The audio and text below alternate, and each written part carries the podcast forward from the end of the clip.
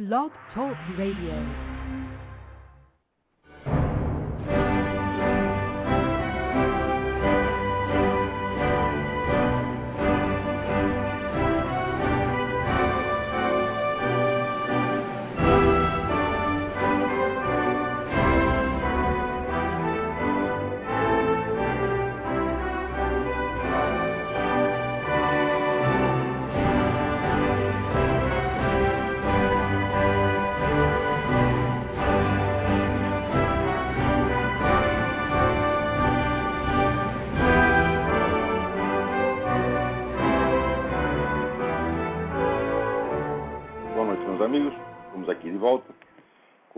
Começamos invocando a Santíssima Virgem Maria, o Santo Padre Pio de Pietrelcina, para que roguem a Deus que nenhuma injustiça se cometa neste programa. Olha aqui, eu, eu leio aqui no Globo que o Rio alcançou o recorde de 20 mil mortes violentas nos últimos mil dias, dando aí a média de 6 mil homicídios por ano. Né? Houve até uma manifestação pública organizada pela ONG Rio da Paz, não confundir com o Viva Rio, que eu costumo chamar de Viva Rindo, né? Eles têm mil motivos para rir, porque tudo que eles querem o governo lhes dá. né? É, E esta ONG, que não conta com patrocinadores, essa, é, funciona à base de vaquinhas organizadas por seus próprios membros, organizou então essa manifestação ostentando lá os cartazes com esses dados e a prefeitura proibiu que um painel com os números dos homicídios no Rio de Janeiro fosse fixado na praia de Copacabana. Olha só. Então, o Globo ainda tem o cinismo de dizer o Rio pode não estar no ranking das 10 cidades mais violentas do mundo. Vai porca miséria. Aqui nos Estados Unidos, no, nos Estados Unidos inteiro, o território americano inteiro, são 10 mil homicídios por ano e as pessoas ficam escandalizadas com isso. Agora, no Rio tem 6 mil por ano numa cidade só. No total do país são 50 mil por ano. Né, com a população que é metade da população americana. Né? Então, como é que o Rio não está no ranking das cidades mais violentas do mundo? É a cidade mais violenta do mundo. Sem contar que não é tempo de guerra, oficialmente, é tempo de paz, né? Agora, diz aí, eu li aqui no Reinaldo Azevedo que duas semanas atrás, né, antes do pessoal derrubar aquele helicóptero da polícia, né, estava lá a dona Dilma Rousseff elogiando o complexo do alemão, né? E diz que vai, vai provocar. Ó, aqui, ela disse. O bairro, o complexo do alemão vai provocar inveja em muitos bairros de classe média. Mas é claro que vai, dona Dilma. É o único lugar onde existe segurança segurança para os traficantes. Né? Tanto que eu dia saiu uma notabilíssima coluna do Diogo Mainardi, eu acho uma das coisas mais importantes que ele já escreveu, né? mostrando toda esta tramóia do complexo alemão, onde eles ficam fazendo aquelas né, obras públicas, então há um acordo entre eles, os traficantes, para que não se faça violência ali. Resultado: todos os traficantes estão mudando para lá, porque virou o território livre para eles. É o lugar mais seguro do Brasil. Só que só quem está lá é traficante. Então todos para lá. Agora, o resto da cidade, não. O resto da cidade não tem segurança nenhuma. Então, o complexo do alemão vai provocar inveja não é em muitos bairros de classe média. Em bairros de classe média e classe alta, dona Dilma. Todo mundo vai querer morar no complexo do alemão, porque é só lá que não acontece problema. Você está protegido pelos narcotraficantes. Quem está fora do complexo. O problema é para quem está fora do complexo do alemão. Agora, eu quero saber, dona, como é que a senhora vai botar os, sei lá, que são 15 ou 16, 18 milhões de habitantes do Rio de Janeiro, né? Tudo dentro do complexo do alemão. Né? Ele está protegido, sobretudo, é porque a polícia não entra lá.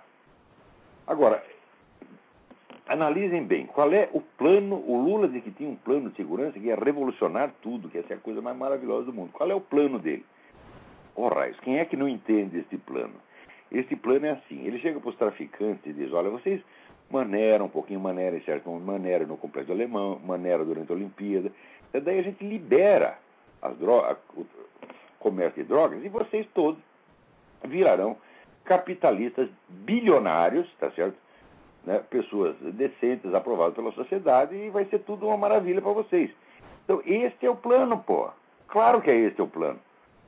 Né? Só que esse plano consiste em premiar todos esses homicídios que foram cometidos. Quer dizer, como você matou gente pra caramba, agora você, nós transformamos você num cidadão né, decente, bem quisto pela sociedade e cheio de dinheiro no bolso. Exatamente como esse canalha quer fazer com a turma da Farc. Qual é a solução que ele supõe para a Farc? A Farc tem que se transformar num partido político. Ou seja, depois de você matar 30 mil pessoas, manter 7 mil pessoas em cativeiro durante não sei quanto tempo, né, e fazer uma infinidade de atentados e espalhar drogas por todo o continente, qual é o castigo que você recebe? Você vira senador, você vira deputado, você vira presidente da república, você vira ministro de Estado e aparece na televisão, põe uma gravatinha no sujeito e ele aparece, né? Na televisão todo bonitinho. É isso que ele quer fazer com as Farc, é isso que ele quer fazer com o narcotraficante no Brasil. Agora, vai dizer que não existe parceria, vai dizer que isso não é sociedade. O complexo do alemão é a prova da parceria. Meu Deus do céu! Agora, no Brasil, as pessoas estão ficando assim tão idiota, tão idiota, que eh, você vê a causa e vê o efeito, elas não conseguem não conseguem conectar uma coisa com a outra. Peraí, tem alguém na linha aí.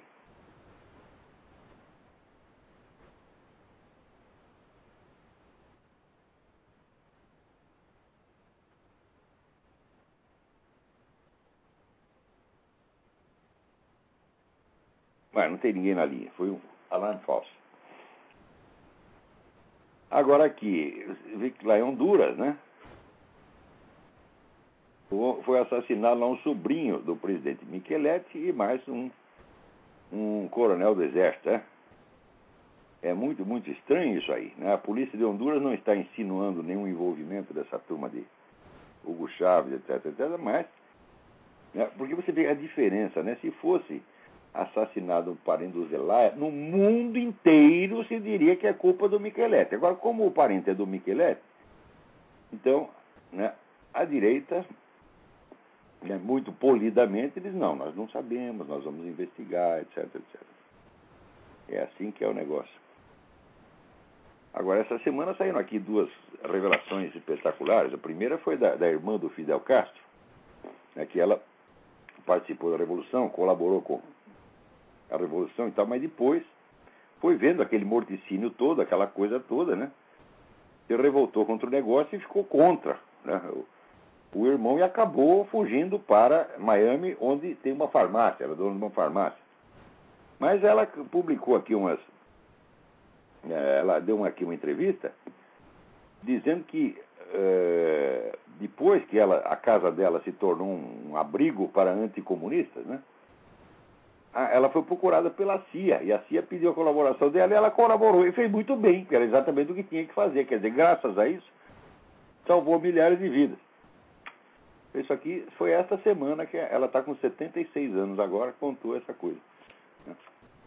Quer dizer, a filha do Fidel Castro foge dele, a irmã foge, né? Quer dizer, é uma maravilha. Você vê como é que um sujeito que trata assim a sua própria família né, pode administrar um país, né? O, o, Confúcio dizia que o sábio primeiro conserta ele mesmo, depois ele conserta a família, depois ele conserta a casa, depois ele conserta a rua, depois conserta o bairro, depois conserta a cidade, e assim vai até chegar a consertar o mundo. Esses caras não. Eles querem consertar o mundo primeiro. Né? A família deles e eles mesmo é o último. Quando chegar, ó, é hora de consertar o Fidel Castro, lá não precisa mais, porque já morreu faz 300 anos. Outra revelação importante que teve essa semana aqui foi o seguinte: um cidadão que é o presidente do Canadian Council of Chief Executives, é o equivalente do que nós chamamos câmaras de comércio. Aqui tem a Câmara de Comércio dos Estados Unidos, né? É...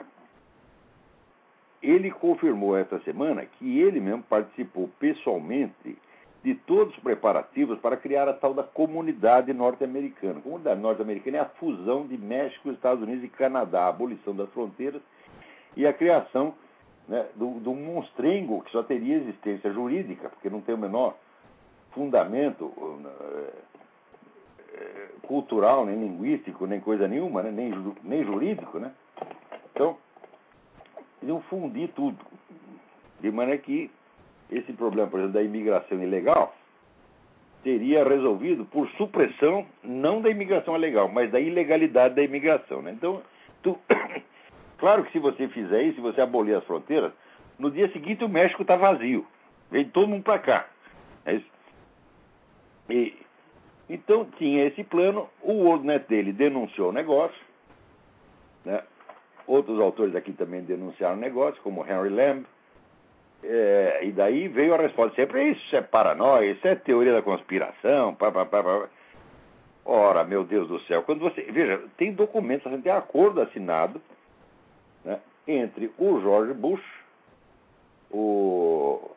Não lembro se era Henri Martin, Henri Martin ou Charles Henri Martin, que era, que era o primeiro-ministro do Canadá, e o Vicente Fox, que era o presidente do México. Quer dizer, já estava assinado o acordo e era um documento público. E daí você mostrava o documento público assinado por eles mesmos, olha, vocês vão fazer o que vocês estão dizendo que está aqui nesse papel. Né? Daí ele vai fazer a teoria da conspiração. Quer dizer, mas é, é, é, é um cinismo, isso aí é que nem né, o Adolf Hitler, né, que escreveu ele escreveu lá no, no Mein Kampf com toda a letra, não, nós vamos matar tudo quanto é judeu. Daí você dizia assim, ei, você está planejando matar tudo quanto é judeu. Daí ele falava, teoria da conspiração, paranoia. Esses caras fazem assim, quer dizer, a negação cínica, assim, na lata, desorienta o freguês, tá entendendo? Quer dizer, a cara de pau, quando transcende o limite, ela enlouquece as pessoas. Não é isso? É, é, é aquele negócio, quer dizer, você, a mulher pega o sujeito na cama com medo da empregada. Né? Daí ele está lá assim, né, em míssil pênis, já está lá dentro. Daí a mulher, ah, o que, que é isso? Daí ele diz, não é o que você está pensando. E insiste, insiste. E você está me insultando, você está me ofendendo, você está dizendo que eu estou comendo a empregada? Como? Se ele insistir muito nisso, a mulher vai ficar em dúvida, entendeu? Eu não sei, eu não acredito mais nos meus próprios olhos. Né? E daí vem aquele negócio que o Groucho Marx disse, você vai acreditar em mim ou nos seus próprios olhos. Acaba acreditando no desgraçado. Então, agora, essa semana apareceu esse senhor, por coincidência, se chama Thomas D'Aquino, e, e, e ele disse, olha, eu estava lá, eu participei de todos esses planos, de fato, isso foi proposto pelo. Ele era membro do Council on Foreign Relations, foi proposto pelo CFR ao presidente Bush, o Bush aceitou e começou a praticar o negócio e agora passou a bola para o Obama, que está fazendo a mesma coisa. Então isso aí está, isso aí é como governo mundial, gente. Você viu outro dia teve aquele vídeo importantíssimo do Lord Monckton, né, onde ele examinou as resoluções para né, esse encontro internacional que vai ter em dezembro, onde a expressão governo mundial já está ali, já está usada. Quer dizer, a partir de dezembro você tem imposto mundial, você tem governo mundial, etc, etc. Eles mesmo assinam, e se, e se você diz, vocês estão montando o governo mundial, eles falam, é teoria da conspiração, você é louco. É a mesma tática do marido, tá entendendo? Então, e esse cidadão, esse Thomas Aquino, ele diz, não, ele estava lá, eu participei de todos os planos, eu vi isso acontecer, que ele não tem, mas não dá mais menor, menor possibilidade de dúvida. Né?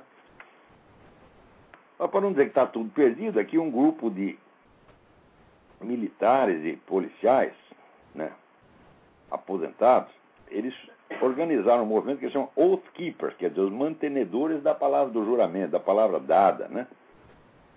Então eles estão indo para tudo quanto é lado, fazendo seus colegas da ativa se comprometerem a não usar armas em obediência a ordens ilegais. Porque aqui nos Estados Unidos está a coisa que está mais na cara, mais na lata, é a formação, vamos dizer, de um esquema ditatorial por meios indiretos.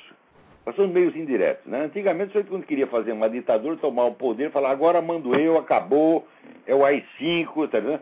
Não, agora não é mais assim que se faz, gente. Agora você, por exemplo, você quer é, ter o direito de invadir as casas das pessoas, você inventa assim, que tem uma epidemia, que a epidemia vai matar todo mundo. Então, para a sua proteção, não é por motivo político, você. Se aqui reina a liberdade, pode fazer o que quiser, tá certo? Mas como tem aí a gripe suína, tá certo? Então tem perigo de epidemia, então já está. O Obama já decretou estado de emergência. Então, durante esse estado de emergência, toda casa pode ser invadida, qualquer objeto pode ser apreendido e qualquer pessoa pode ser presa sem processo, sem acusação formal. E quaisquer bens podem ser expropriados durante esse período.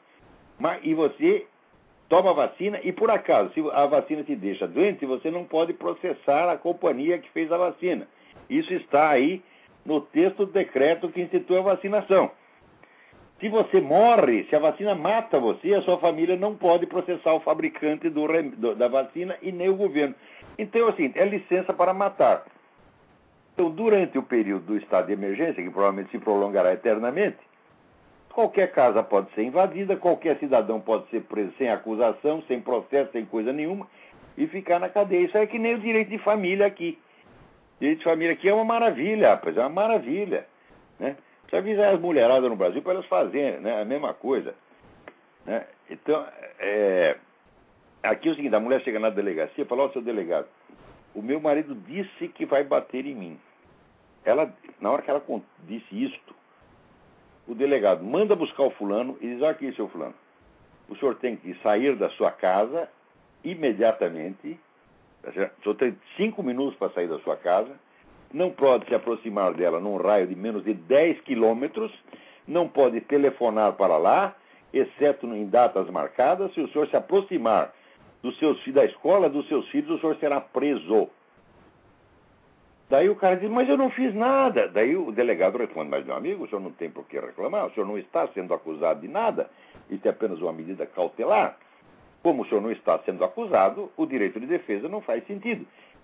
Agora, se o senhor infringir qualquer item dessa medida cautelar, o senhor será preso. Então, em cinco minutos você perde a sua casa, é obrigado a pagar tudo, pega lá a pensão que é 70%, 80% dos seus ganhos, você não pode ver os seus filhos, você não pode pegar suas coisas dentro da sua casa, você não pode chegar perto da escola dos seus filhos, pronto, sua vida está des totalmente destruída. Isso por quê? Porque a mulher falou um negócio que ela não precisa provar absolutamente. Por que ela não precisa provar? Porque é o que dizer, não é uma medida punitiva, é uma medida cautelar. Eu digo, como? Você destrói minha vida, tira tudo que eu tenho, me tira minha família, me tira meus, meus filhos, me tira meu dinheiro, me tira minha casa, e diz que não é castigo. Pois é assim que a lei funciona aqui, meu filho. Então, com esse negócio de vacina, a mesma coisa. O sujeito vem, tira você da casa, tá certo? É, expropria todos os seus bens, vasculha lá sua casa, vasculha seus papéis, seus computadores, sua vida privada toda, né? Destrói sua vida e diz, mas não é para não é nada contra o senhor, isso é para protegê-lo da gripe suína. Eu digo, suíno é que inventou isso aí, porra. Né? Quando diz, a gripe suína é um perigo, é, morreu 11 americanos de gripe suína, é uma epidemia, evidentemente. Né? que tem uma epidemia de sem vergonhice, isso é o que tem, pô. Né? Agora aqui, também acontecem uns negócios aqui. Você vê, a, o americano gosta tanto da lei, de fazer tudo dentro da lei, e esse negócio vira absolutamente maníaco, né? E faz uns exageros que não tem o menor sentido. Essa semana, o cientista que trabalhava para o Departamento de Defesa e outras agências do governo americano foi preso sob acusação de espionar por tentar passar informação sigilosa para Israel. Eu digo, uai, Israel não é um inimigo, Israel é um país amigo, é um aliado. Essa é a segunda pessoa que vai para a cadeia por passar informação para Israel. Tem alguém na cadeia por passar informação para a China? Não tem. Tem alguém na cadeia por passar informação para a Rússia? Não tem. A Rússia é o país que distribui arma para tudo quanto é movimento terrorista do mundo. Né? Então, ah, com a Rússia não podemos. Agora, Israel, que é um país aliado, você tem, eu até esqueci, tem um caso famoso, esqueci o nome do sujeito, era um nome, nome polonês, uma coisa assim. Do judeu polonês, uma coisa qualquer. É, o cara está na cadeia faz não sei quantos anos, 15 anos, sei lá. Porque que passou, passou informação para Israel. Eu digo, que diferença vai fazer? O que Israel vai fazer contra os Estados Unidos com a porra da informação? Quer dizer, bom, mas que, que isso acontecesse naquela época é um escândalo, mas hoje a gente até entende que esse governo quer ferrar com Israel mesmo. É, o Obama, ele prometeu o change. Change significa o seguinte: tudo que estava errado passa a ser certo, e tudo que estava certo passa a ser errado. Tá certo? Então, os terroristas, por exemplo, não podem perseguir os terroristas, não podem nem usar a palavra terrorista. Agora, Israel, ah não, Israel é o que falou o tal do Brzezinski. Não, se Israel atacar o Irã, Né? A gente vai lá, abate o avião Israel antes do avião chegar lá. Ele mas que coisa! Né? Agora, você vê o que está acontecendo aí na. Todo mundo está gritando que houve um golpe em Honduras porque os caras fizeram exatamente o que a Constituição dizia. Quer dizer, eu li a Constituição, o que eles fizeram foi o que a Constituição determinava. Agora, na Nicarágua, a Suprema Corte, composta inteiramente de membros né, do, do de, de, amiguinhos do tal do Daniel Ortega, eles decidiram que tem um artigo da Constituição que não deve ser aplicado porque ele é inconstitucional. Você já viu isso aí? A Suprema Corte decidiu que a Constituição é inconstitucional. Ora, porra, que eu saiba, a Suprema Corte existe para julgar questões constitucionais. Ou seja, a regra do jogo é a Constituição. Está lá para julgar as outras leis, as outras medidas, à luz da Constituição. Não para julgar a própria Constituição. Uma Suprema Corte não é uma Assembleia Constituinte. Então, esses amiguinhos do cara que ele botou lá dentro, que nem o Lula está enchendo o Supremo Tribunal de amigo dele, está transformando aquilo num puteiro, puteiro, né? É, esse último moleque que eles botaram lá, ele nem disfarça isso, né? Diz, ah, pô, agora eu ter que parar com as minhas noitadas. Não precisa não, meu filho. Você, como juiz do Supremo, aí que você pode ter as noitadas que você nem imagina. Coisa assim, sabe, do, das mil e uma noites, tá Então não, não fique tristinho, não. Né? Você chega num puteiro e mostra lá a carteirinha de eu sou juiz da Suprema Corte. Puta merda, você vai comer todo mundo de graça pelo resto da sua vida, tá entendeu? Então, não fique triste, né? Você pode perfeitamente né, duplicar né, as suas funções. Você é juiz de Suprema Corte de dia e de noite você né, é, é, é o rei da putaria, né? Então, aqui, lá, os caras fizeram a mesma coisa. Encheram de gente que nem esse fulano lá na Suprema Corte e a Suprema Corte decidiu que a Constituição é inconstitucional. Né? Então, isso aí não é golpe, então. É você cumprir a Constituição é golpe. Agora, você impugnar a própria Constituição sem ter autoridade para fazer não é golpe. Então, aqui, essa UEA que é outro puteiro também, porra. Você olha a cara do insulto, um juiz chama de insulsa. Né? Você confiaria, você comprar, compraria um velocípede usado. Eu quero um velocípede para minha netinha. Como estou com pouco dinheiro, vou lá no eBay, né? E tem lá um sujeito chamado Insulsa vendendo o velocípede. Eu vou comprar. Eu, você é besta, rapaz. Eu não. Né? Ai, ai, ai. Agora também nem tudo está perdido, porque a gente vê tem um monte de anglicanos tradicionalistas voltando para a Igreja Católica. Isso já devia ter acontecido faz muito tempo. Isso é uma, uma grande notícia. Tá certo? Né?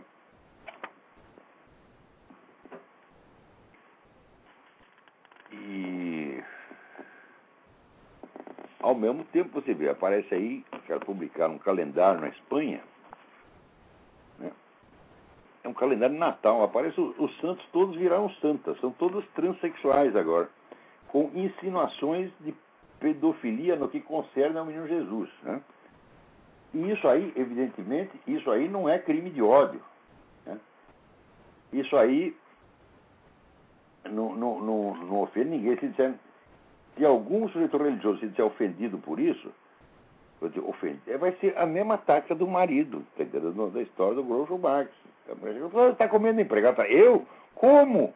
Né? É nada disso. Você não é o que você está pensando. Então aqui esses caras fazem isso aqui olha, você está achincalhando a nossa religião. Vai dizer, como? Não é o que você está pensando, você é paranoico, você está me atribuindo intenções que eu jamais tive. Né? As minhas intenções foram as mais elevadas possíveis. Né? E daí você fica desorientado. Fala, será que é mesmo? Então, assim, quando o cara é cínico desse jeito, meu filho, se você der um bilionésimo, um bil, milionésimo de, de miligrama de credibilidade para o sujeito, ele te endoida, ele te enlouquece. Ele põe um vírus de computador no seu cérebro que nunca mais você consegue atinar que 2 mais 2 são 4. Você fica idiotizado. Eles, com o comportamento paradoxal, é calculado para idiotizar. O sujeito está fazendo uma coisa, né? E diz que não está, assim está na cara, está vendo. O sujeito está lá, está transando com uma vaca, né? Tá lá comendo a vaca. Você chegar lá e falar, porra, você está comendo a vaca. Fala, como? Como você ousa dizer uma coisa dessa? Né? Eu jamais faria isso. Né? É assim, porra. Daí você diz, bom, vai ver que eu estou enxergando mal, vai ver que não é a vaca, vai ver que é a esposa dele, ou o vizinho, sei lá. É outra coisa, é outro bicho. É uma vaca mecânica. Você começa a inventar historinha para você mesmo, tá entendendo? E é assim que eles controlam a sua mente, meu filho. Isso aí é uma. Leia o livro do Leon Festinger, né? a dissonância cognitiva, teoria da dissonância cognitiva, está tudo lá. Quer dizer, quando você começa a dar muita informação paradoxal para o sujeito, você estupidifica o cara, porra.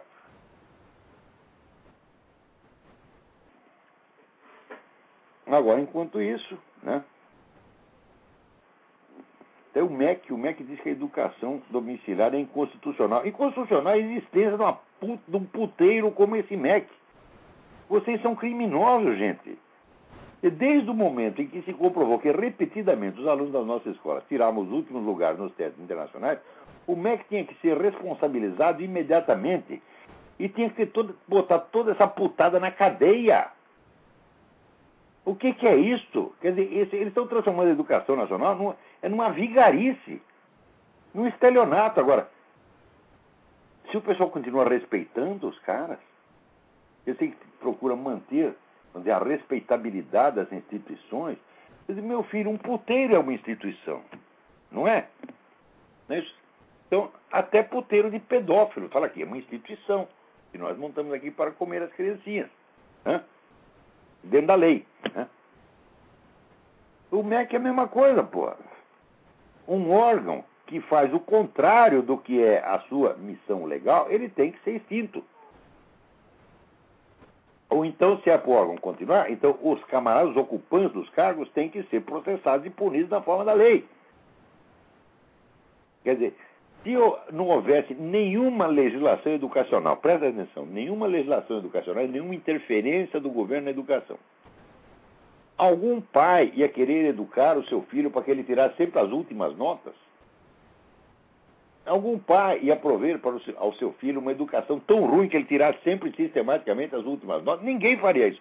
Só o Ministério da Educação pode fazer isso. O Ministério e a Secretaria Estadual de Educação fazem isso. Agora, como é que você quer manter a respeitabilidade da instituição, a respeitabilidade do cargo? Chama o cara de seu ministro, sua excelência. Excelência é o caralho, meu filho. Excelência é o caralho. Você está entendendo? Eu, se esse filho da puta aparecer na minha frente, né? Eu digo, a única coisa na qual você é excelente é na vigarice. Tá certo? Agora, você pega, você vê os pronunciamentos do Ministério da Educação, os caras não sabem nem escrever, meu Deus do céu. Os próprios caras não sabem. Peraí, tem alguém na linha aqui? Alô, quem está na linha? Alô, olá, tá me ouvindo? Perfeitamente. Alô? Boa noite, tudo bom? Tudo bem, graças a Deus. E aí? Tudo bom também, aqui é Capanema, falo de Sorocaba. Queria perguntar uma, é, uma opinião sua sobre um, um talk radio americano é, do Michael Savage. O que, você acha dele, se você leu os livros é dele? maravilhoso, já? maravilhoso. Adoro o Michael Savage. De vez em quando ele fala alguma besteira, porque todos nós temos direito a um coeficiente de 10% de besteira. Tá certo? Ele de vez em quando fala umas. Mas é um homem de uma coragem extraordinária, tá certo? de uma eloquência que dá entusiasmo nas pessoas. É fantástico, fantástico. Às vezes, ele, que... às vezes ele é melhor que o Rush Limbaugh. Eu é, então, Rush, ele mete o pau no, Rush Limbaugh, às vezes, é Limbaugh, Greenback. A gente nunca pode ser moderado. Né? Você ser moderado perante questões como essa, por exemplo, que eu estou falando da comunidade norte-americana, tá é, ou da reversão da política externa americana, não tem que ser moderado. Como é que você vai ser moderado com a questão dos documentos do Obama? O cara não apresenta um puto no documento e quer ser presidente da República? Como é que você vai ser moderado com isso? Tem que cuspir na cara, porra. Né? Agora, o Michael acha... cuspe, uh, cospe. Agora, o, o Rush Limbaugh, às vezes, né, usa o tom certo e às vezes não. Você acha que o Michael Savage é o Olavo de Carvalho americano dos Estados Unidos? Não, o objetivo do programa dele é um, o meu é outro completamente. Quer dizer, o meu programa está inserido dentro, ele é o lado jornalístico, radialístico de um esforço de um plano educacional integral. Eu tenho minhas, minhas razões para usar a linguagem que uso e ele tem as dele. São completamente diferentes. É eu, eu vi o vídeo. Faz uma carreira no rádio. Eu estou aqui de passagem no rádio, está entendendo? Ele é um grande radialista. Eu sou, eu não sou radialista, eu estou radialista apenas, né? Esse programa vai durar pelo tempo que ele cumprir suas funções. Né? Mas uhum. essa não é minha vocação, não é minha profissão. A minha área de atuação fundamental é o curso online de filosofia. Mesmo o, o, os artigos de jornal não são a minha atividade principal. Porque a minha vida é o curso que eu estou dando, e é os livros de filosofia que eu estou preparando. É isso que é. Né? Isso está funcionando, graças a Deus. A gente tem quase mil alunos lá no, no seminário. Uhum. Né? Então ali, eu ali assisti está o centro do. do eu assisti ao seu vídeo no, no seminário de, sobre o movimento conservador americano. Eu pensei que você ia falar sobre as figuras, né? Sobre o Rushing Ball, sobre o Glenn Beck, mas é, você fez um apanhado geral, você não citou nenhum nome. É, é mas foi bom. É exatamente essa, por quê? Primeiro que o movimento conservador aqui é imenso, é imenso. Uhum. E tem muitas figuras importantes que nunca se ouviu falar no Brasil. Eu tenho a impressão que quando apareceu, por exemplo, o nome do Alan Keyes, ninguém tinha escrito de Alan Keyes no Brasil. Agora, eu sei o seguinte, eu escrevo um nome lá, no dia seguinte todo mundo começa a falar daquele sujeito como se fosse coisa arquissabida há décadas. Até as minhas expressões, né? É, depois que eu comecei a falar de status questiones, ih, rapaz, espolcou status questiones para tudo quanto é lugar, né? Agora, o, aquele, o Merval Pereira até ganhou um prêmio por causa dos artigos que ele escreve sobre o Foro de São Paulo, com apenas 10 é, anos atrás, copiando os meus artigos, pô, e ganha prêmio. Então, o Brasil é o mundo onde nada se cria, tudo se copia. Entendeu? Só para fechar a pergunta, então, do, sobre o Michael, no, no fim desse vídeo você fala, explica como é que deve ser o combate, né? Que tem que ser um combate pessoal, é, cultural. Vezes, o Savage acerta o tom. Muitas vezes. Ah. Eu não assisto todos os programas dele, tem gente que assiste? Mas, eu uh, só queria saber se, se, se ele, o combate que ele faz. Ele faz a coisa saber se o, o, combate que ele faz é, é, é, um exemplo daquilo que você citou no vídeo. É, se aquilo é o certo. É, e na eu jugular, acho, assim. Eu acho que é, pelo menos é o estilo certo. Eu não posso dizer tudo, materialmente, a substância do que ele diz, cada frase está certa, não pode dizer. Mas o estilo, o tom é o certo. Né? Tá Agora, tá precisa tomar mais umas lições com o Alborguete, você está entendendo? Para mim, o grande radialista do mundo foi o Alborguete. Ele só não é conhecido no mundo porque, sabe, o Brasil é o túmulo, né? Tudo que se faz no eu Brasil... Concordo. Né? O Brasil, assim, ele tem o seu mercado intelectual próprio, né? Só circula no Brasil. É que nem o negócio dos pintores primitivistas. Tinha uma época que pintor primitivista brasileiro, as telas dos caras valiam 100 mil reais, 200 mil reais, né? Se você atravessasse a fronteira, aquilo não valia dois centavos. Aquele mercado imaginário só existia no Brasil. Também tem um mercado intelectual que só existe no Brasil. Só no Brasil, Paulo Giraldelli é um intelectual. Todo mundo, né, visto na escala internacional, ele passa a ser um bosta. A escala mundial, um bosta. Né? Essas faculdades brasileiras, todo mundo sabe que são as piores do mundo. Dentro do Brasil, elas têm uma autoridade incrível. Né? Então, o Brasil é realmente um fenômeno. É um lugar separado. Aí não vale né, a lei da gravidade, não vale os dez mandamentos, não vale a álgebra elementar. Tudo aí funciona de outra maneira. Muito obrigado, então, Lavo. Foi um prazer falar com você. Viu? Obrigado, eu. Boa noite. Tchau, tchau. Tchau, tchau. Agora está aqui o Marco Aurélio Garcia, né? dizendo que os Estados Unidos deveriam pressionar mais os golpistas. Digo, meu filho, pressionar como? Você vai fazer como? Já tem sanções econômicas, já fizeram. Né? Os hondurenhos permaneceram firmes impávido do colosso. Falou, te enfia o seu dedo no cu. Está entendendo? Não falaram exatamente nesses termos, mas foi aproximadamente isso. Né? Então aqui vai baixar 6% o nosso produto nacional bruto, é que se foda. Né? Então, Quer dizer, estão dando uma lição de coragem, tá certo? De coragem, de hombridade, de coerência, de patriotismo. Esses caras hondurenhos, olha, eu quero ser hondurenho quando eu crescer, tá? É, isso aqui é o povo, mas é prosa, pô. Então, estão dando um baile no mundo, baile no Obama, na UEA, na ONU, Hugo Chaves, Foro de São Paulo. que coisa impressionante. Eu sempre disse que esse negócio, essa nova ordem mundial, ela vai se tornar muito poderosa, mas por enquanto ela é apenas um blefe. Né? Quer dizer, é uma autoridade que o sujeito se arroga. Né? Era que nem a história, quando era moleque, contava a história do sujeito que entrava no cinema e falava assim, imprensa. Daí os caras deixavam entrar, né? Então tinha imprensa. Você ia no clube, imprensa, né? Ia nos bailes, imprensa, né? Daí um dia você Primeiro, cara, cadê sua carteirinha de imprensa? Não, não tenho nenhuma. Mas você não é jornalista? Não. Né? Então você entra e fala imprensa, eu digo, ué, eu digo imprensa, vocês não imprensa, eu passo. Eu entro, entendeu?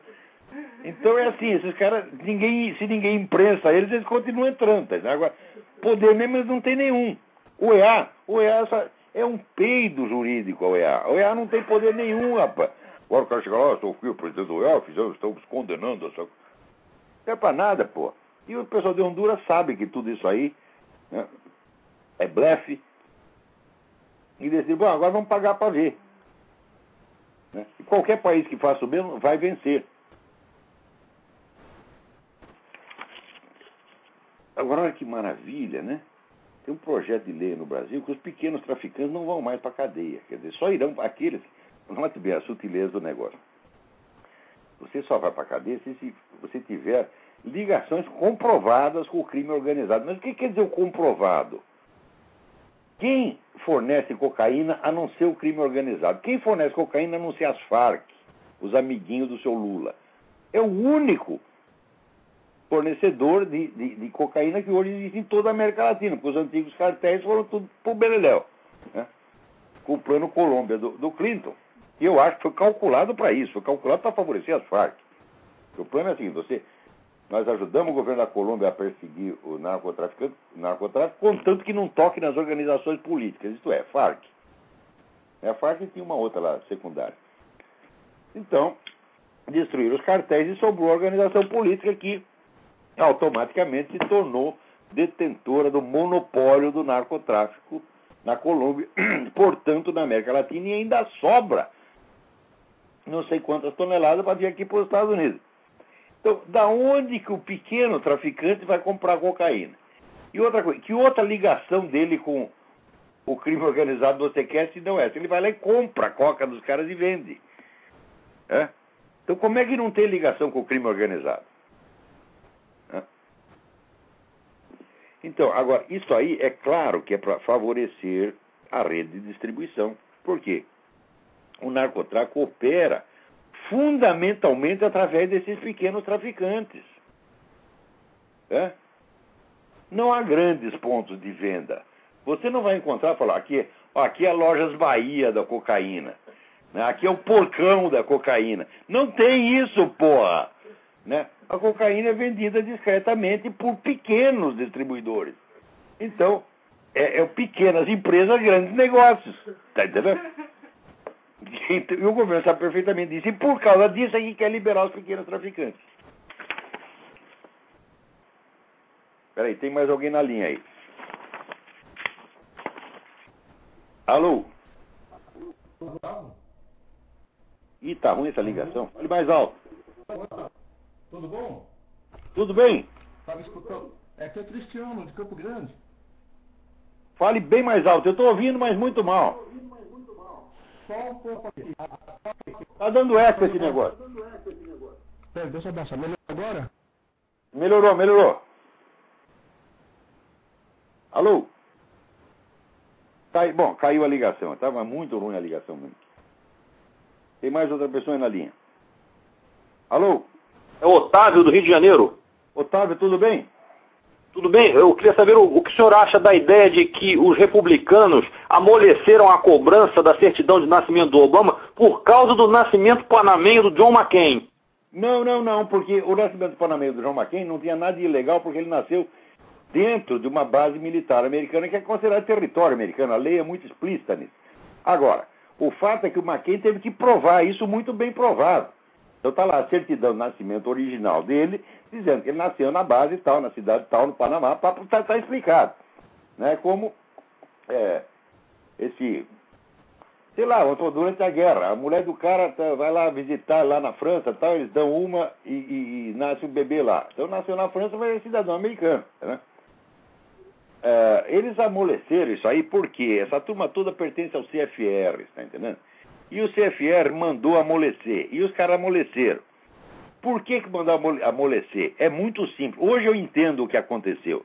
Os caras sempre souberam que o Obama, que uh, uh, os papéis do Obama não estão em ordem. Sempre souberam. Mas eles quiseram criar uma crise para criar, vamos dizer, um, uma espécie de queda de braço entre a presidência e a Constituição para quebrar a espinha da Constituição. É exatamente o que eles quiseram. Foi tudo premeditado. Para mim, eu não tenho a menor dúvida. Sobretudo depois que apareceu essa notícia de 2004 da Associated Press, né, quando Obama era senador, e eles diziam: ah, né, olha que coisa interessante, um senador nosso que nasceu no Quênia, porque a lei permite que você, um estrangeiro, se eleja senador. Eu posso me eleger, se eu pegar a cidadania americana, eu posso me eleger senador, né, posso me eleger governador de estado, só não pode ser presidente da república. Tá? E note bem, daí o que ficou mais característico é que no debate que teve para senadores candidatos eram ele e o Alan Keyes. Hum? Então, não tem racismo, é. os dois são pretos. O Keyes é muito mais preto do que o Obama. O Obama é, é preto falsificado, o, o Alan Keyes não, é legítimo. Né? Então o Keyes disse: pô, mas você nem nasceu nos Estados Unidos? Resposta do Obama. E daí? Eu sou candidato ao Senado e não à presidência. Ou seja, confessou que não tem cidadania americana. Confessou diante de câmeras de televisão. Depois, quando ele foi para a África visitar lá, com, eh, saiu também nos jornais, saiu nos jornais do Quênia, saiu nos jornais de Uganda, saiu tudo quanto é parte. O senador americano Barack Obama, nascido no Quênia, está aqui visitando. Quer dizer, uma coisa pública e notória. Agora esse cara vai dizer que não sabia. Olha, eles aprenderam com Lula essa história de não sabia de nada. Então tudo isso foi planejado. E tem muito cara no Partido Republicano que não é que ele é covarde, não, ele está sabendo o que está fazendo. Está obedecendo o CFR. Pois o CFR não é o órgão que decretou que o Foro de São Paulo não existia? Hum? Certo. Lá mostrava todas as atas, mostrava fotografias dos caras reunidos, né? mostrava o discurso do próprio Lula confessando todas as atividades do Foro de São Paulo, daí chegava o CFR e usava aquela tática do marido da mulher. Né? Eu comendo a empregada, ah, não, mas você está aí na cama com a empregada? Não, de maneira alguma, você que está vendo coisas. Né? Então, você, você vai acreditar em mim ou nos seus próprios olhos? E os caras usam essa tática e daí fica todo mundo estupidificado. Certo. É, Olavo, é, só, só, queria fazer mais uma pergunta.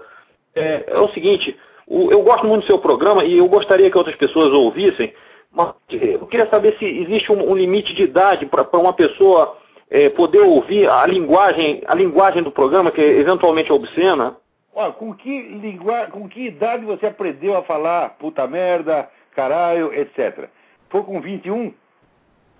A partir do momento que você pode falar o palavrão, você pode ouvi-lo.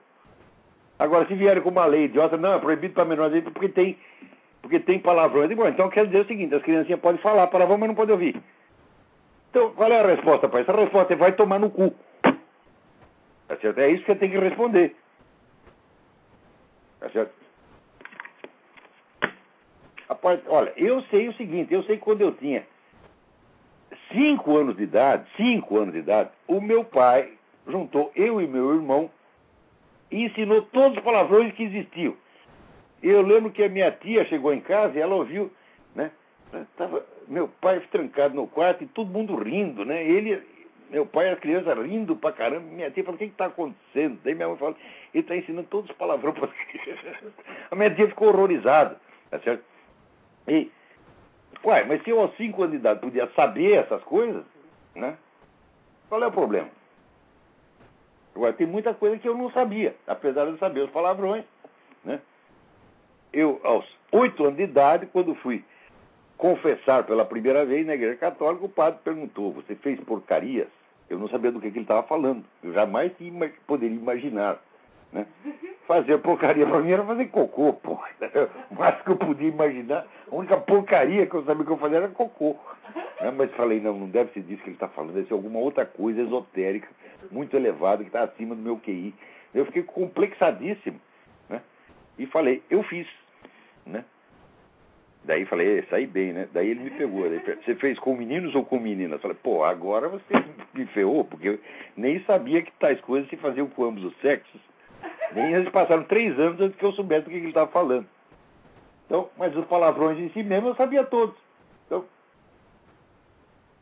não vejo que haja problema algum. Ah, por acaso, a, a sua sensibilidade fica muito ofendida quando né, eu mando desses camaradas tomar no cu? Eu acho que não. Eu acho que você até gosta de ouvir isso e você desrecalca. Eu ajudo você a desrecalcar. Olha aqui, vê se não é para mandar tomar no cu. Agora, o Jornal do Brasil, hum, que acabou com a minha coluna por falar demais desse negócio de Foro de São Paulo, que eles não gostavam, põe lá manchete fuzis das Farc para os moros do Rio. Ora, eu dizia isso três ou quatro anos atrás no Jornal do Brasil. E fui punido por isso. Então, a técnica é o seguinte: chega lá o sujeito que sabe mais do que você, você some com ele e daí você faz de conta que você sabia o que ele sabia. Isso é o jornalismo no Brasil. Né? É aquele negócio do Albert Einstein, que o segredo da genialidade é ocultar as fontes. Então agora está cheio de gênios no Brasil, essa turma do Jornal do Brasil, turma do Merval Pereira. Olha, se o jornalismo fosse a minha vida, né, eu ia ficar muito puto com isso, revoltado. Eu não fico, eu acho até eu acho cômico, eu acho uma coisa desprezível. Então eu não vou lutar por isso, não vou brigar por causa disso. Mas se o jornalismo fosse a minha vida, eu ia lutar por isso, sim. Né? E ia, como é que se diz? É, processar essa turma toda, porque o que, o que fizeram com as minhas colunas lá foi sacanagem mesmo, né? Peraí, tem mais alguém na linha. Alô, quem é? Fernando aqui de São Paulo, tudo bem? Fernando, tudo bem? Tudo jóia. O professor, numa gravação antiga do seminário, o senhor disse que teve que tomar quatro engolves para votar no Fernando Henrique contra o Lula, né? Eu quero dizer, é, quantos engolves o Brasil vai ter que tomar para escolher entre Serra e Dilma, professor? Puta, não há engolve que chegue, rapaz. Como é que a gente faz? O senhor acha que tem alguma perspectiva de melhora se o Serra ganhar alguma coisa ou praticamente fica a mesma coisa?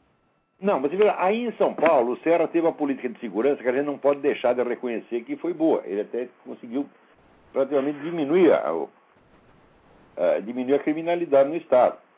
Mas em escala federal não vai poder fazer isso não, não adianta ele querer. Porque o fato é o seguinte, o PSDB, embora seja um partido tão esquerdista quanto o PT, e embora tenha com o PT uma série de acordos no sentido de dividir todo o território político nacional, na estratégia das tesouras do Lênin, formalmente o, PSDB não pertence ao Foro de São Paulo, então ele não tem aquele compromisso que o Lula tinha. O Lula não pode fazer nada contra o narcotráfico, porque senão a Farc cai de pau nele. Né? E a Farc sabe como é? Eles, eles são especialmente violentos contra os amigos que os traem. Né? Tinha o Partido Socialista lá na, na, na, na Colômbia que apoiava a Farc, depois deu para trás eles acabaram com o partido numa só noite, mataram todo mundo. Nossa então, Senhora. Sabe como é que é negócio? Né? Quem tem cu tem medo. E político tem dois, três, quatro cultas. Né? Então, né? E, então o Lula não vai fazer nada com o narcotraficante por causa disso. Agora o Serra não tem compromisso com eles, então ele poderia fazer. Mas em escala federal não vão deixar fazer de jeito nenhum. Então, o governo Serra vai ser igualzinho ao governo Lula, mesma coisa. Agora, professor, o senhor acha também que a como o Lula praticamente já dominou toda a burocracia estatal, sindicatos, entre aspas, os movimentos sociais que eles inventam, evidentemente, vai ser praticamente um inferno o governo Serra, praticamente, ou não? Não, mas é exatamente. Quem domina o funcionalismo público domina o presidente da República, tá entendendo? Então o Serra vai, vai chegar lá e vai ter que dizer amém a essa coisa toda. Mas ele não vai ficar muito contrariado disso, não. Porque ele é tão esquerdista quanto eles pode ficar um pouquinho enciumado. É o único problema que existe entre o PT e o PSDB é um pouquinho de ciumeira, só isso. Porque um tem mais cargo que o outro, ganha mais dinheiro que o outro, é só isso. O próprio FHC já, convenceu, já confessou. Não há entre nossos partidos nenhuma diferença, nem ideológica e nem estratégica. Nós queremos a mesma coisa pelos mesmos meios. Agora existe um problema de disputa de cargos. Nós queremos os cargos e nós queremos o dinheiro dos cargos. Vocês estão pegando todos. É por isso que a gente está revoltado. Agora, então, o professor, é, numa escala internacional, observando mais ou menos esse movimento globalista, a gente pode dizer que o Lula é até um cara de direita, no sentido de ser o homem do capital internacional no Brasil, e o Serra, por incrível que pareça, ser um cara de esquerda ou não? Não, eu acho que daí, essa, nesse caso, as categorias não, não se aplicam. Porque o projeto globalista é um projeto socialista. É um projeto de controle ah, entendi, da entendi. sociedade pelo, pelo governo. A única diferença é que está transferindo do governo nacional para o internacional. Então, Entendi. às vezes, você vê, o pessoal liberal, por exemplo, quando vê né, alguém atacando a autoridade estatal, fica contente. Agora, uma coisa é você atacar a autoridade estatal para você favorecer a liberdade dos indivíduos. Outra coisa é você autor... enfraquecer a autoridade do Estado Nacional para favorecer o Estado global. E os nossos liberais eles não percebem essa diferença. Não percebem isso, professor? Que coisa incrível. Outro dia eu estava conversando com um grande cérebro que tem aqui, Max Singer, que é um homem da- do Hudson Institute. E ele disse, olha, existem duas. Uma coisa é a globalização de mercado, quer dizer, você ampliar os mercados, isso é bom para todo mundo, distribui riqueza, melhora, prospera, como aconteceu na China. Outra coisa é governo global. Nós temos que desligar uma dessas coisas da outra. Eu digo, é, é, mas é difícil desligar. Porque o próprio sucesso da economia globalizada desperta e fomenta essas ambições psicóticas de querer mandar no mundo. Eles pensam assim, olha, se nós podemos ganhar dinheiro por toda parte, por que, que nós não podemos mandar em todo mundo? Não é muito simples? Quanto mais rico fica, mais filha da puta. É verdade. Tá bom, professor. Obrigado. Um abraço. Eu sou aluno do curso. Meu irmão também é engenheiro. Está fazendo também parabéns por essa generosidade do senhor em dividir esses conhecimentos do senhor com a gente aí. Um abraço, viu? Obrigadão, obrigadão. Um abraço. Até logo. Tchau, tchau. Olha, agora que o, o, o Hugo Chaves não quer que os caras tomem banho por mais de três minutos. Né? Deve ter um tempo para você defecar também. Se não saiu em 10 segundos, levanta daí. Enquanto isso, em Cuba falta papel higiênico, né? Puta vida, tá ruim. Quem- tem mais alguém na linha? Alô, quem é? Olha aqui. Alô, Olavo? Sim. Alô. Oi, Gabriel aqui de Brasília. Gabriel, tudo bem? Tudo bem? É, eu queria perguntar qual a relação entre a nova ordem mundial e os movimentos comunistas, esquerdistas, eles são interligados? Sim, mas 100%, 100%. Se não existisse um negócio chamado Ford Foundation, Rockefeller Foundation, MacArthur Foundation, não existiria esquerda na América Latina. Eles enchem essa turma de dinheiro, pô. Quer dizer, é interesse deles, eles querem quebrar sobre. Porque só tem dois obstáculos. ó. Ah, Só tem, na verdade, só tem três obstáculos ao governo mundial. É a soberania americana, a soberania de Israel e a Igreja Católica. Então você tem que acabar com essas três coisas. É por isso que você vê aparecer, por exemplo, espontaneamente esses movimentos ateísticos em tudo quanto é lugar, anticatólicos. Parece que é espontâneo. financiados Você vai ver, grupos, né? sabe, você vê da onde veio o dinheiro e você vai entender quem foi que pensou. É, Porque, quer dizer, ideias espontâneas, quem tem ideia, ideia, criatividade espontânea, tá são só as pessoas que não estão atrás de dinheiro. Por exemplo, se você gosta muito de ciência e tal, estuda ciência, pode ter uma ideia. Mas quando são pessoas medíocres e começam todos a ter a mesma ideia ao mesmo tempo, é porque alguém, pagou para eles terem a mesma ideia, pô. E se pagar para dizer o contrário, vai dizer o contrário.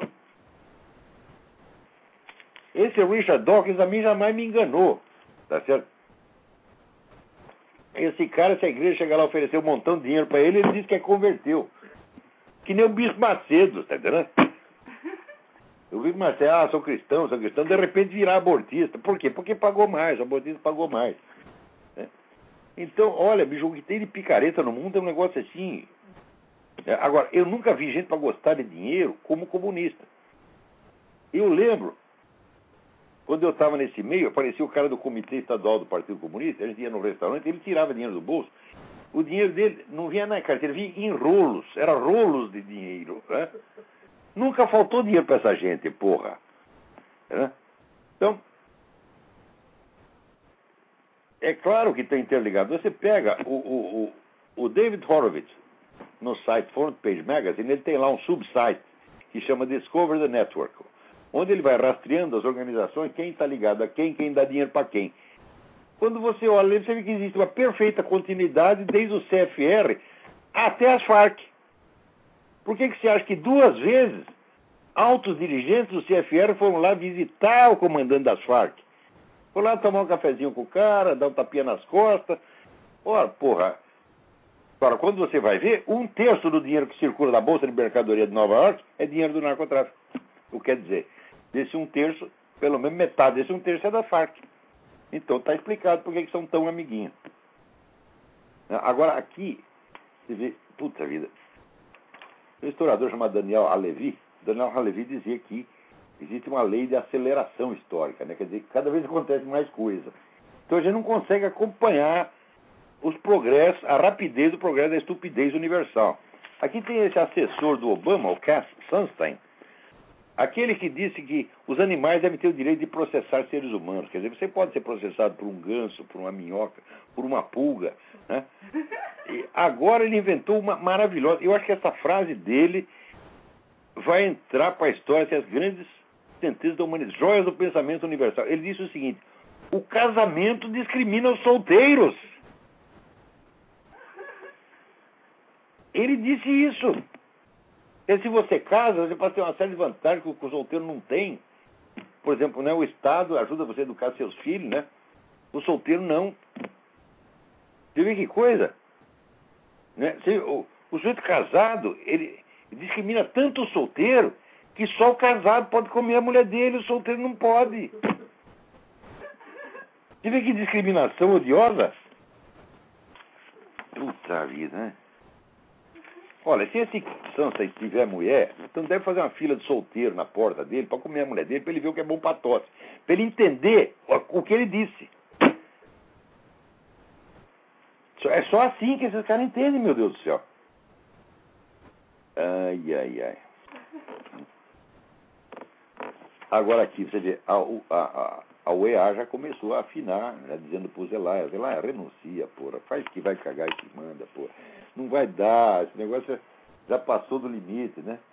né? O, o Zelaya é, não sei quem foi que falou, alguém escreveu outro dia, né, o Zelaya está criando a, a, primeira colônia brasileira em Honduras, né? Eles vão procriar ali dentro da embaixada, né? ter criancinha? Quer dizer, esse é um uso indevido da embaixada, porque ele é o dono da embaixada, ele manda, o embaixador não manda nada lá, né?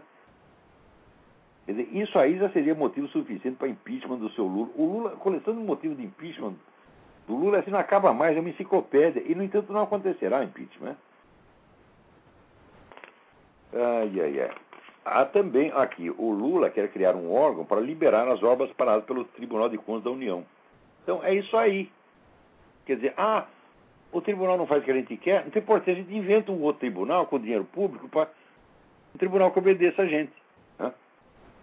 Então o Lula vai criando um Estado paralelo. Não é isso? A polícia, por exemplo, já substituiu a polícia pela tal da Força Nacional. A polícia e as Forças Armadas. Daqui a pouco as polícias e as Forças Armadas não têm mais função. Só está lá a Força Nacional que é para proteger os traficantes do complexo do alemão. Agora, essas obras irregulares que teve, vamos dizer, roubalheira, né, ele quer liberar para poder continuar a roubalheira, porra.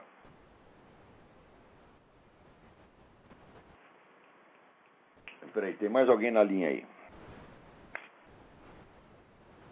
Alô? Alô, Alô professor Olavo? Sim. É Paulo de São Paulo, tudo bem? Paulo, tudo bem? Tudo bom. Professor, eu queria comentar só duas é, notícias que o senhor mencionou aí. É, o senhor menciona, não é a primeira vez, que existe uma lei nos Estados Unidos que o sujeito pode ser expulso de casa sem, sem ter uma acusação formal, basta uma medida cautelar que a mulher requer, né? Aham. Aqui no Brasil também já tem essa lei desde 2006, a Lei Maria da Penha. Ah, mas o que sujeito... maravilha! É, é, o progresso, o progresso, tá vendo? É, é, desde 2006 o sujeito pode ser posto para fora de casa, as mesmas medidas que o senhor citou aí também estão valendo aqui há, há uns três anos, mais ou menos. Olha a sorte é que ninguém no Brasil lê jornal, ninguém está sabendo de coisa nenhuma, nem sabe que existe essa lei. É, é a sorte do brasileiro. Algumas Eu... mulheres sabem, professor. Viu, professor? Uma outra notícia, agora para fazer justiça também a, a esquerda, porque às vezes a gente tem que, se ela, se ela tem a razão, a gente tem que dar razão, né? É, essa, essa, esse questionamento na Nicarágua aí, da, da, da, desse artigo da Constituição, isso também é válido no Brasil, é, esse questionamento, porque foi através de uma emenda constitucional de 95 que a Nicarágua criou a proibição de reeleição. E o, e o Brasil também admite aqui a, o questionamento é, de inconstitucionalidade de emendas constitucionais, você entendeu? Não é, não é um artigo originário da, da Constituição da Nicarágua. Sim, mas a emenda teve que ser votada por uma Assembleia, não pela própria Suprema Corte. A Suprema Corte não pode julgar a Constituição, nem emenda constitucional. Não, ela.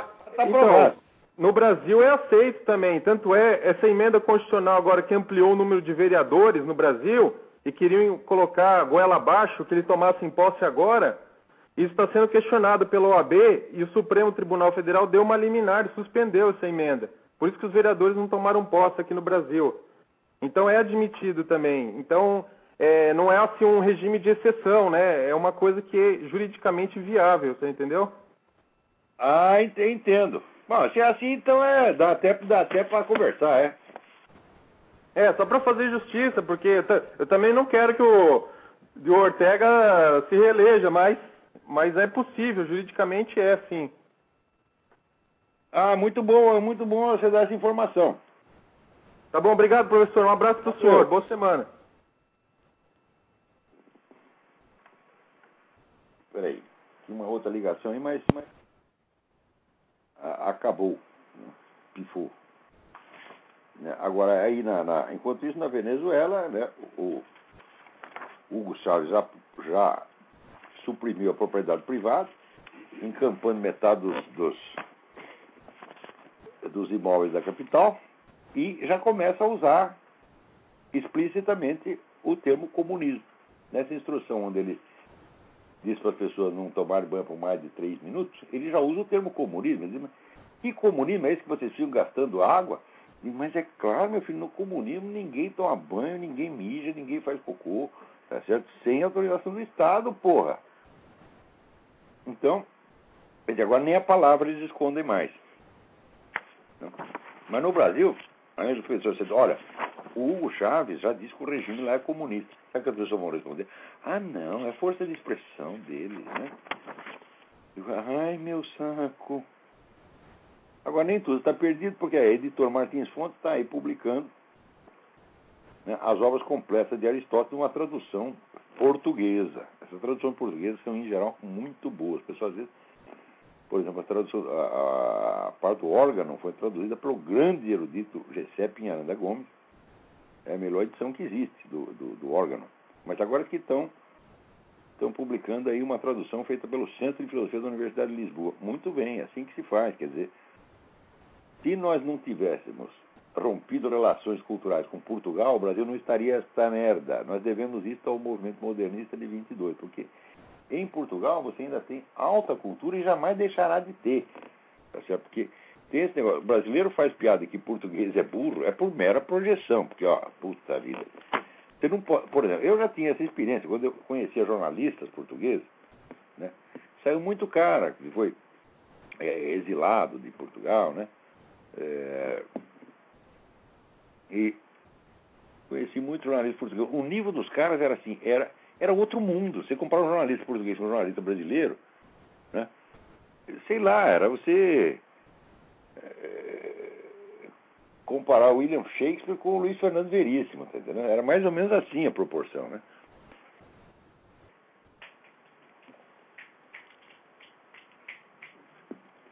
Ah, acabou o nosso tempo. Então, até a semana que vem. Muito obrigado.